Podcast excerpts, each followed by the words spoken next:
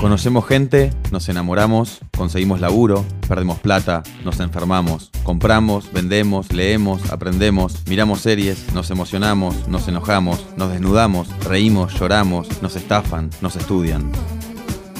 En Internet pasa todo.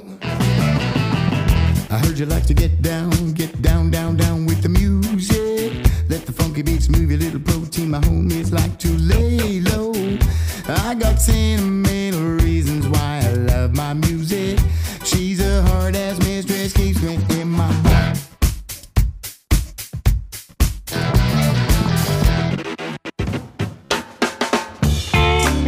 Bienvenidos a una nueva temporada de Todo es Fake, el podcast de revista Anfibia en el que hablamos de las cosas que pasan en Internet.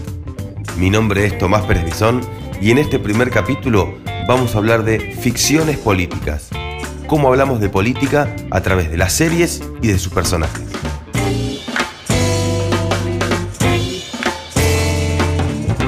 Hola, soy Víctor Hugo Ábrego, coordinador de la licenciatura en Ciencias de la Comunicación del ITESO y coordinador creativo de Signalab, que es un laboratorio que se dedica a la observación crítica de la discusión política en redes sociales y a mezclar saberes y herramientas de la ciencia de datos y la ciencia de redes con conceptos y metodologías de las ciencias sociales y eh, de la perspectiva sociocultural.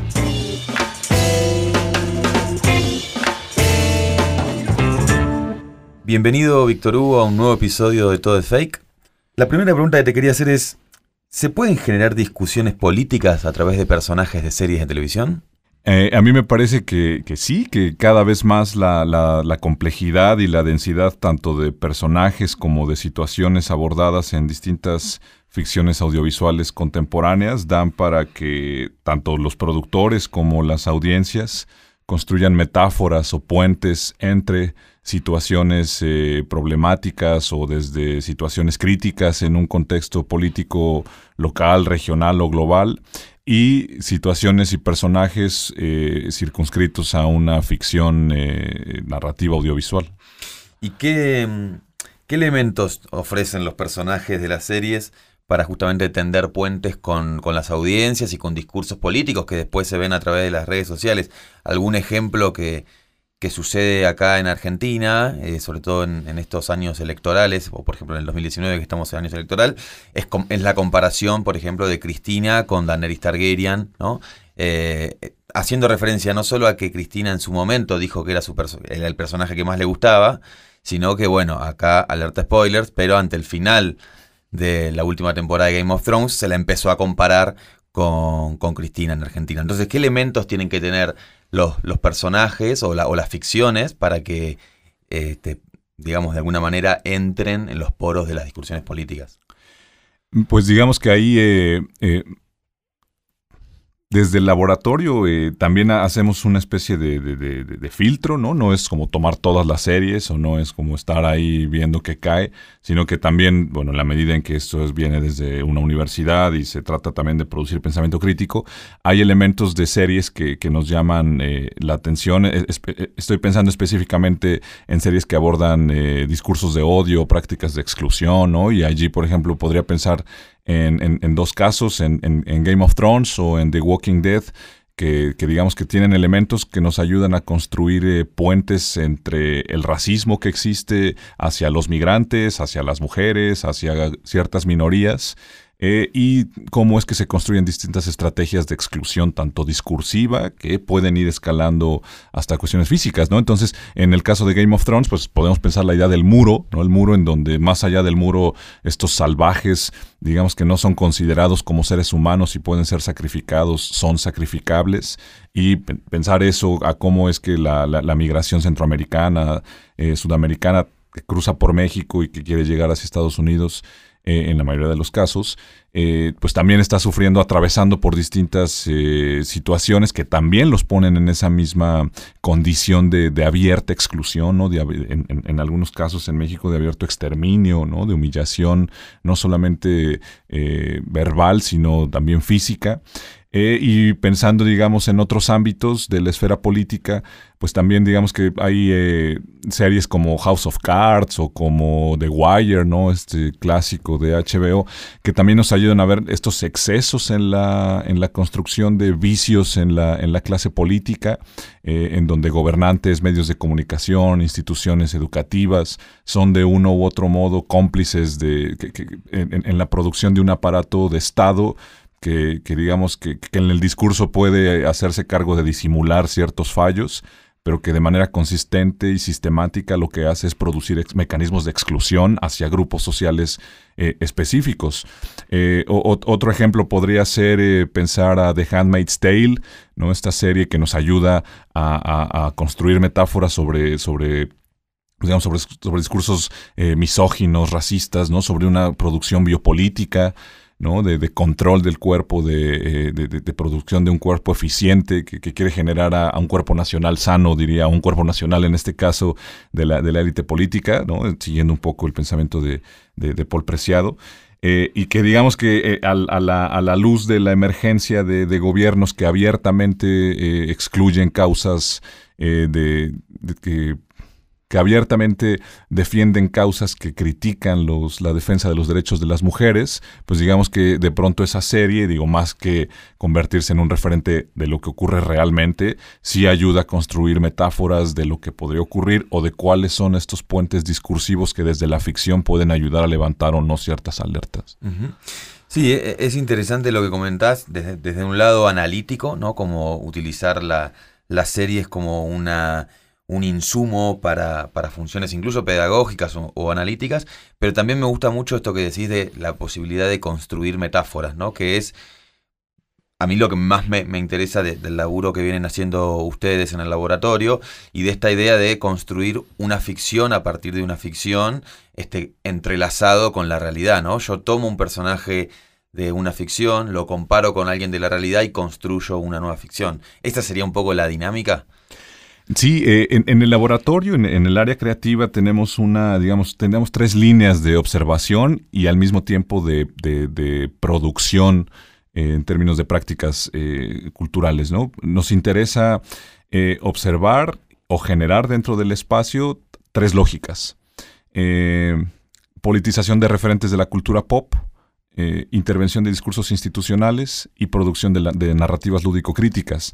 Y eh, partiendo de, esta, digamos, de estas tres líneas, nos interesa ver cómo es que distintos movimientos sociales, como, como bien mencionas, de pronto utilizan algún, algún eh, personaje o alguna situación para dimensionar eh, el, tamaño de una, de una problemática en un país, ¿no? De pronto se compara a políticos con Voldemort o con Darth Vader, ¿no? O recuerdo alguna imagen en, internet cuando ganó Donald Trump y apareció un cartel que decía, este, este, episodio de, de Black Mirror ya no me gusta, y que digamos que desde una mirada quizás más tradicional podría ser visto como una suerte de banalización del, problema, pero que desde nuestra perspectiva más bien lo que, de lo que nos da cuenta es por un lado de la capacidad de negociación de sentido de las audiencias cada vez más activas en redes y al mismo tiempo pues nos hablan de la digamos de, de las posibilidades de construir otra vez metáforas que lejos de banalizar más bien ayuden a que más personas entiendan el tamaño de un problema.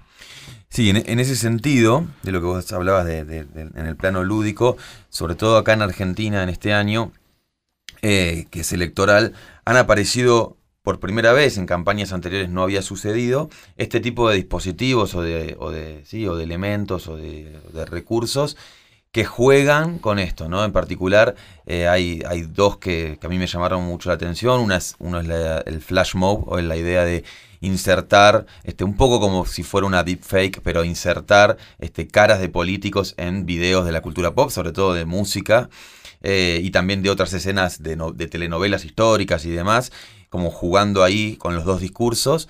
Y por otro lado también uno, uno, que veía, este, que, que veía hace, hace un tiempo, que era una persona que había inventado un Street Fighter con los este, candidatos de las elecciones, ¿no? Entonces, como este, también esos candidatos, sus, digamos, peleaban, ¿no? Y, tenían, y sus superpoderes eran cosas vinculadas a sus propias historias de esos partidos o de esos personajes, incluso decían frases o demás. Entonces me parece que coincido y me gusta mucho el, análisis que, vos están contando vinculado a esto, ¿no? A nuevos, este, como nuevos contenidos que parecieran superficiales, pero que sin embargo tienen atrás un, contenido fuerte. Sí, ahí creo que también hay que pensar en la carga política que tiene la, humillación del poderoso, ¿no? O sea, este, el meme, la intervención de contenidos, eh, el, el, remix que se hace entre discursos o entre prácticas, entre dichos de, figuras políticas, aquí específicamente de, candidatos, y eh, algún referente que pueda ser mucho más este, de relajo, ¿no? Mucho más, este, digamos, eh, soft. Eh, otra vez, hay que pensarlo como una estrategia de intervención de esos discursos. Aquí, por ejemplo, en México, algo, algo interesante fue cuando en los debates lo que más aparecía en la discusión online eran, en, términos de emojis, eran, eran eh, emojis de risa, ¿no? De gente atacada de la risa. Y en términos de imágenes eran memes que se burlaban de, la, de, algunas frases que decían eh, los candidatos. Estoy hablando de que en México llegó a haber un candidato que dijo que a los ladrones había que cortarles las manos y había que militarizar las prepas para disminuir la violencia. Entonces, claro, ¿no? De pronto la, la, discusión de, durante y después de de los debates era ahí este otros políticos sin manos, ¿no? políticos del mismo partido, etcétera. Eh, y entonces ahí otra vez mucha gente decía, no, es que la gente no está a la altura de la discusión y lo único que hace es pitorrearse de lo que los, de lo que los candidatos están intentando proponer. Y a nosotros más bien lo que nos, lo que nos parecía que estábamos presenciando era, de nuevo, ¿no? La capacidad crítica que eh, se daba cuenta que, digamos, que esta producción de memes, esta producción de risa, eh, lo que hacía era dejarnos ver cuán desgastados están los referentes tradicionales de política que siguen siendo producidos por los lugares, por los partidos, ¿no? Y entonces este, la gente pues lo que hacía era gritar, o más bien ahora materializar la negociación de sentido es gritar de otro modo, el rey está desnudo.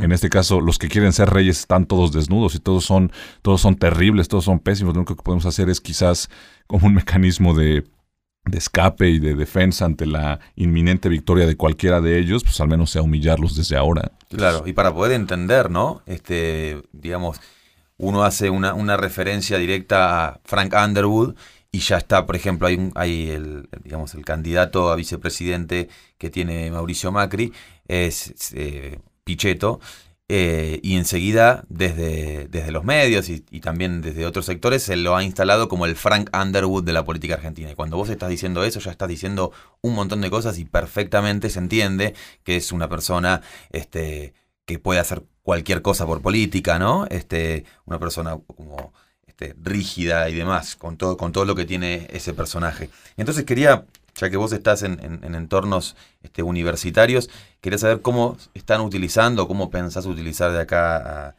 en el futuro las series como, como un elemento pedagógico, digamos. Eh, bueno, ah, digamos que hay distintas capas, ¿no? Distintas dimensiones. De entrada es este asumir que en el momento actual me parece que seguir pensando desde una lógica librocéntrica o que jerarquiza al libro o al soporte escrito como, como el, como el lugar legítimo de producción y circulación del conocimiento es estar pensando en una sociedad que cada vez es, es, menos de ese modo. ¿no? Pues por un lado, y con materias teóricas, ¿no? que es, donde está mucho el diálogo con, profesores que imparten estos cursos o con, los mismos cursos que yo imparto, se trata cada vez más de, ser capaces de tanto utilizar eh, elementos de la cultura pop, series de televisión, videojuegos, cómics, anime, para construir un puente entre los referentes eh, teóricos o referentes conceptuales, referentes históricos y la vida cotidiana de los estudiantes, como, como, como metáforas eficaces de, generación de sentido entre, entre, entre, los estudiantes y los profesores. Y por otro lado, también se trata de, invitarlos a pensar en la, en la exploración de soportes no escritos como una manera de, dejarnos ver su capacidad de materialización de, la abstracción teórica, ¿no? Digo, porque yo entiendo que quizás muchos estudiantes no van a terminar haciendo investigación y no tiene que ser de ese modo, y más bien lo que, lo que, lo que intento hacer es explorar qué tanto la, lectura y la discusión de una teoría mezclada con la discusión de una serie o de un videojuego puede producir en ellos una instalación, un juego, este, un juego de video o, un juego de mesa o alguna otra cosa que me deje ver que ellos están entendiendo y no necesariamente a través de lo escrito lo que hemos estado discutiendo, ¿no? y que puede ser tan o incluso más denso en algunos casos que escribir un ensayo. Eh, eso por un lado. Dentro del laboratorio, eh, el proyecto como tal, Ficciones Políticas, lo que hace desde hace un par de años, ahora lo intentamos hacer de manera más este, sistematizada, es eh, tomar estos picos de atención, ¿no? estos, estos hypes, estas montañas eh, de, discusión y estos millones y millones de tweets, de comentarios, de reacciones en redes sociales acerca de algún fenómeno de la cultura pop, Avengers o Game of Thrones o alguna serie que esté por estrenarse y que genere cierta expectativa. Y lo que hacemos es utilizar las herramientas que ya tenemos en el laboratorio para hacer descarga de, pues, de grandes volúmenes de datos en Twitter, en Facebook, en Instagram eh, etcétera. Y lo que hacemos es empezar a filtrar esos comentarios, ¿no? Es decir, ok, tenemos, no sé, 3 millones de tweets sobre Game of Thrones. Pues tenemos entonces una lista de 20 palabras que son entre problemáticas, entre conceptos, ¿no? Que pueden ser desde muro, migración, México, racismo, feminismo, etcétera. Y lo que hacemos es, bueno, de, ese, de esos 3 millones de tweets, busca o filtra los que tengan esas, esas, los que contengan esas palabras, ¿no? Y ya de ahí de entrada tienes un tremendísimo, este, una, una, depuración muy, muy grande, porque hay veces, ¿no? Nosotros hacíamos descargas con Game of Thrones cada semana en la última temporada y había, había este, filtros que nos arrojaban nada, tres tweets, ¿no? Porque pues, la, la, la discusión estaba centrada exclusivamente en la historia. Pero de pronto te aparecen 20, te aparecen 30, te aparecen 200 tweets que contienen algunas de esas palabras. Y entonces lo que hacemos es empezar a lanzar este tipo de preguntas ya más críticas, ¿no? ¿De qué modo es que eh, la cultura pop está sirviendo como un pretexto para usuarios de Internet a través del cual generar eh, abrevaderos nuevos de la, de la, construcción de política o metáforas sobre la dimensión de un problema, eh, etcétera, ¿no? Entonces, es, esa es como la otra dimensión en la que estamos. Y una tercera que, justo estamos eh, trabajando en ella para echarla a andar lo antes posible, es llevar esta idea de, este proyecto de ficciones políticas y convertirlo en una suerte de conversatorio, seminario, eh, taller, laboratorio, en donde por un lado podamos invitar a personas que estén de algún modo divagando de manera crítica, este, construyendo puentes entre realidad, social y ficciones contemporáneas, y al mismo tiempo en donde los estudiantes que asistan a, estas sesiones nos ayuden a, contribuyan en, la ampliación del espectro de, eh, contenidos de cultura pop que también están generando discusiones críticas, ¿no? otros videojuegos, otros animes, y que ellos también en algún punto acudan al laboratorio, hagan la descarga de, datos y que empiecen en el sentido más este, potente a jugar con esos datos, a generar visualizaciones, a generar preguntas y que ellos también empiecen a compartir eso en, futuras sesiones. Y, de esto que comentabas vos, eh, que estuvieron haciendo este año, algunos ejemplos o algo vinculado a no sé, AMLO o no sé, no sé por dónde fue. Hay, hay, cosas bastante interesantes, ¿no? Tanto de estas como de eh, el, curso que, tuve el semestre pasado en donde un ejercicio fue con Game of Thrones y otro ejercicio fue con el recibimiento del tráiler, porque el semestre cerró justo antes de que se estrenara la película con Avengers Endgame, pero hay, de ese recuerdo algo que, nos llamó mucho la atención. ¿no? Esto lo, lo hicimos con, estudiantes de primer semestre, ahí estamos trabajando con medio millón de, de tweets. Y de pronto eh, algo que les, que les, llamó poderosamente la atención fue darse cuenta de que en, YouTube había, eh, al, abordar este, esta llamada en general este, escena feminista, ¿no? Este, esta escena, bueno, esta, este fragmento de, la secuencia final de la película en donde aparecen solo las mujeres, eh, en, en, inglés, en YouTube, o sea, en el tráiler oficial, la gente lo que ya, digamos, había una lectura muchísimo más eh, en donde se aceptaba de manera generalizada el uso de esto, ¿no? O sea, digo, más allá de, los cuestionamientos y de las críticas que se le tienen que hacer al, feminismo hollywoodense, digamos que la, aceptación era, era, evidente. Y en cambio, cuando, cuando empezamos a descargarlos, eh, a, visualizar los comentarios en, español, eh, nos dimos cuenta de que ahí era todo lo contrario, ¿no? O sea, ahí hay una, hay una la perspectiva predominante, la lectura predominante es conservadora, es este, todavía de no aceptación, ¿no? Incluso de, ver con cierta aberración de cómo es posible, es que está enforzando el discurso, ahora todo mundo tiene que, etcétera, ¿no? E, e, eso a los, a los chicos les, pareció bastante interesante y es algo, digamos que, volviendo a lo pedagógico, pues me parece que eso es justamente, son de esas preguntas que a uno le interesa que los chicos se hagan cuando están en la universidad, ¿no? Que se den cuenta de ese tipo de diferencias y que digan, ah, caray, pero ¿por qué si es lo mismo? Bueno, sí, pero es distinto o se percibe de distinto modo en distintos contextos. Eh, y con respecto a los ejercicios que hemos hecho en el laboratorio últimamente, con la última temporada de Game of Thrones había desde referencias a, las elecciones en España, ¿no? Había algunos que decían, eh, no sé qué me da más miedo, si el siguiente episodio de Game of Thrones o el resultado de las elecciones mañana. Eh, o en México había gente diciendo, bueno, este, les, les preocupan los spoilers de Game of Thrones, pero no les preocupan los spoilers de lo que va a pasar si gana tal o cual candidato.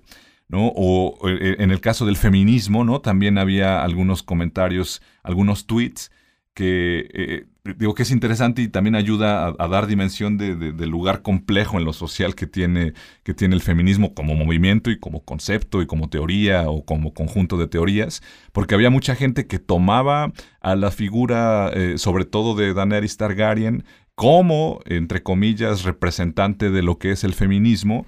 Y entonces, claro, ¿no? Había ahí un conjunto de, visiones más conservadoras que decían, ya ven, eso es lo que quieren las feministas, quieren terminar con todo, ¿no? Y había, por ejemplo, otras este, visiones más críticas, ¿no? que me parecían más interesantes, en donde lo que había era un rescate de distintos momentos en donde aparecían este y otros personajes femeninos, ¿no? Donde había una reivindicación del lugar de la mujer, etcétera. Y entonces ahí sí, por ejemplo, decían, bueno, más allá de lo que ocurra o de lo que, de lo que acaba de ocurrir con la destrucción de King's Landing, podemos tomar este y este y este y este ejemplo con estos personajes femeninos y darnos cuenta de, cuán, eh, cuán útil ha sido o puede ser Game of Thrones para hacer visible lo que interesa hacer desde el feminismo. ¿no? Claro. había e, e, ese tipo de, visiones, ¿no? Eh, y no sé, con la política, pues otra vez, ¿no? Había esta, esa escena de, de, de, de Daenerys Targaryen incendiando King's Landing. Había, había uno que incluso estaba en inglés y en español, un tweet que decía, er, era, era un meme, ¿no? Antes y después. O no, más bien era uno durante la campaña y era Daenerys ahí abrazando al pueblo, ¿no? Ah, y sí, claro. después de que ganan y era incendiándolo todo. Claro, claro, claro. Unos ejemplos.